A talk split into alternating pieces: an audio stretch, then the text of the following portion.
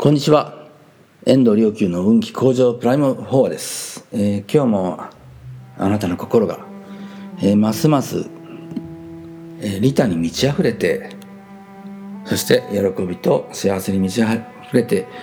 いくことを願って、えー、法を配信したいと思います。はいまあ法蔵菩薩の、まあえー、願いがこう終わった後願いの宣言が終わった後にお釈迦様が、えー、アナンに言われるんですね。アナンっていう、まあ、一番、えー、身近なお弟子さんに、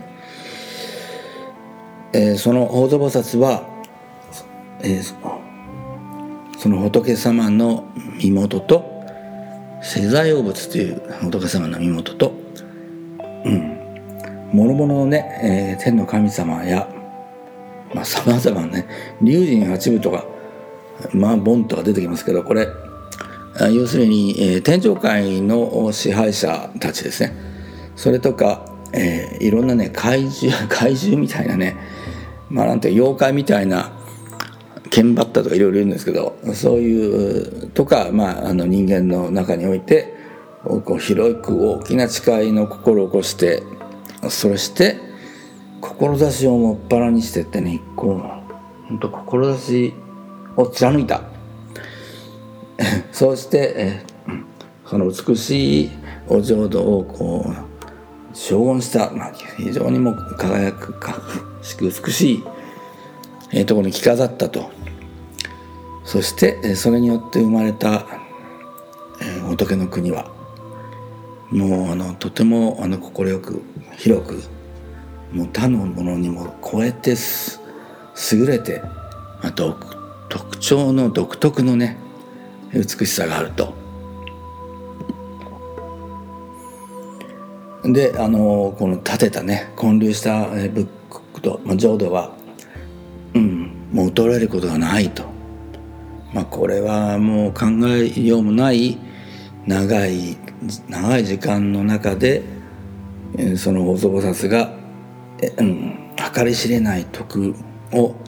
まあ、積んだからそれを全部こうお浄土の建立にやってたからだというそうにと、うん、言われてるんですね。でこれお浄土をこう建立したいとで人々がそこに、えー、住めるようにしたいっていうのはあの人間界の身近なところで言えばね、う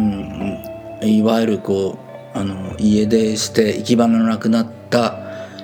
虐待とかねその他諸々の、うん、いじめとか諸々の諸々の理由で行き場のなくなった少年少女たちをそういう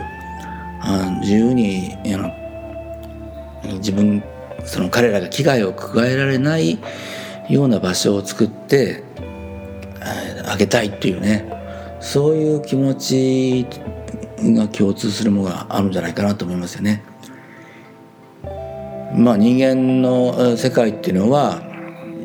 やっぱりどうあってもやがては、えー、衰えやがてはまあ全てを失って非常に朽ちていく。もう本当に、えー、どんなに、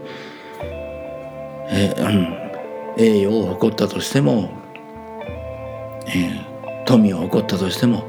やがては朽ちていく世界ですのでもうそれは行き場のない世界ですよね。それが全てだと思ったらどれほど苦しいでしょうかね。だからこそあの、うん、それと真逆の、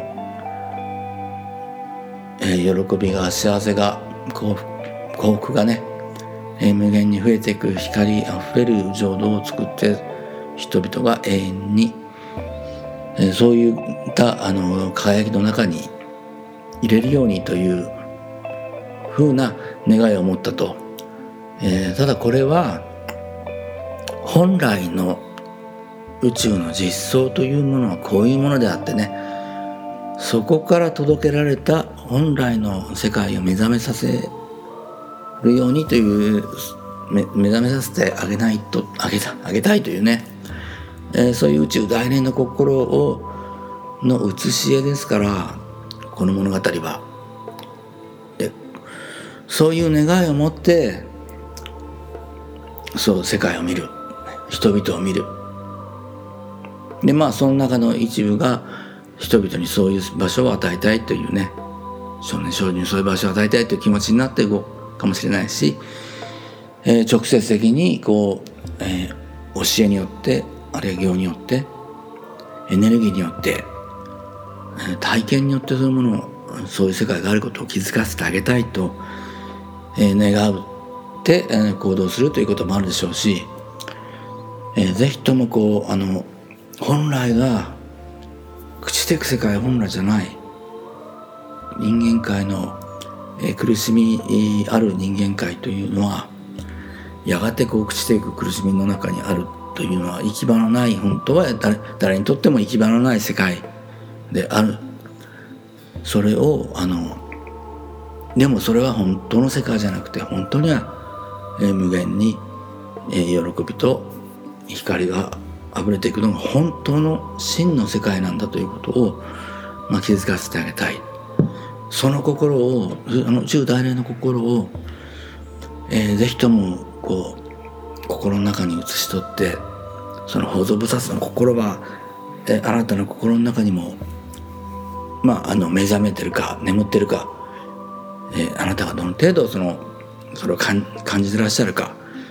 えそれはさまざまなご縁によって違うでしょうけど、えー、ぜひその心を呼び覚まして、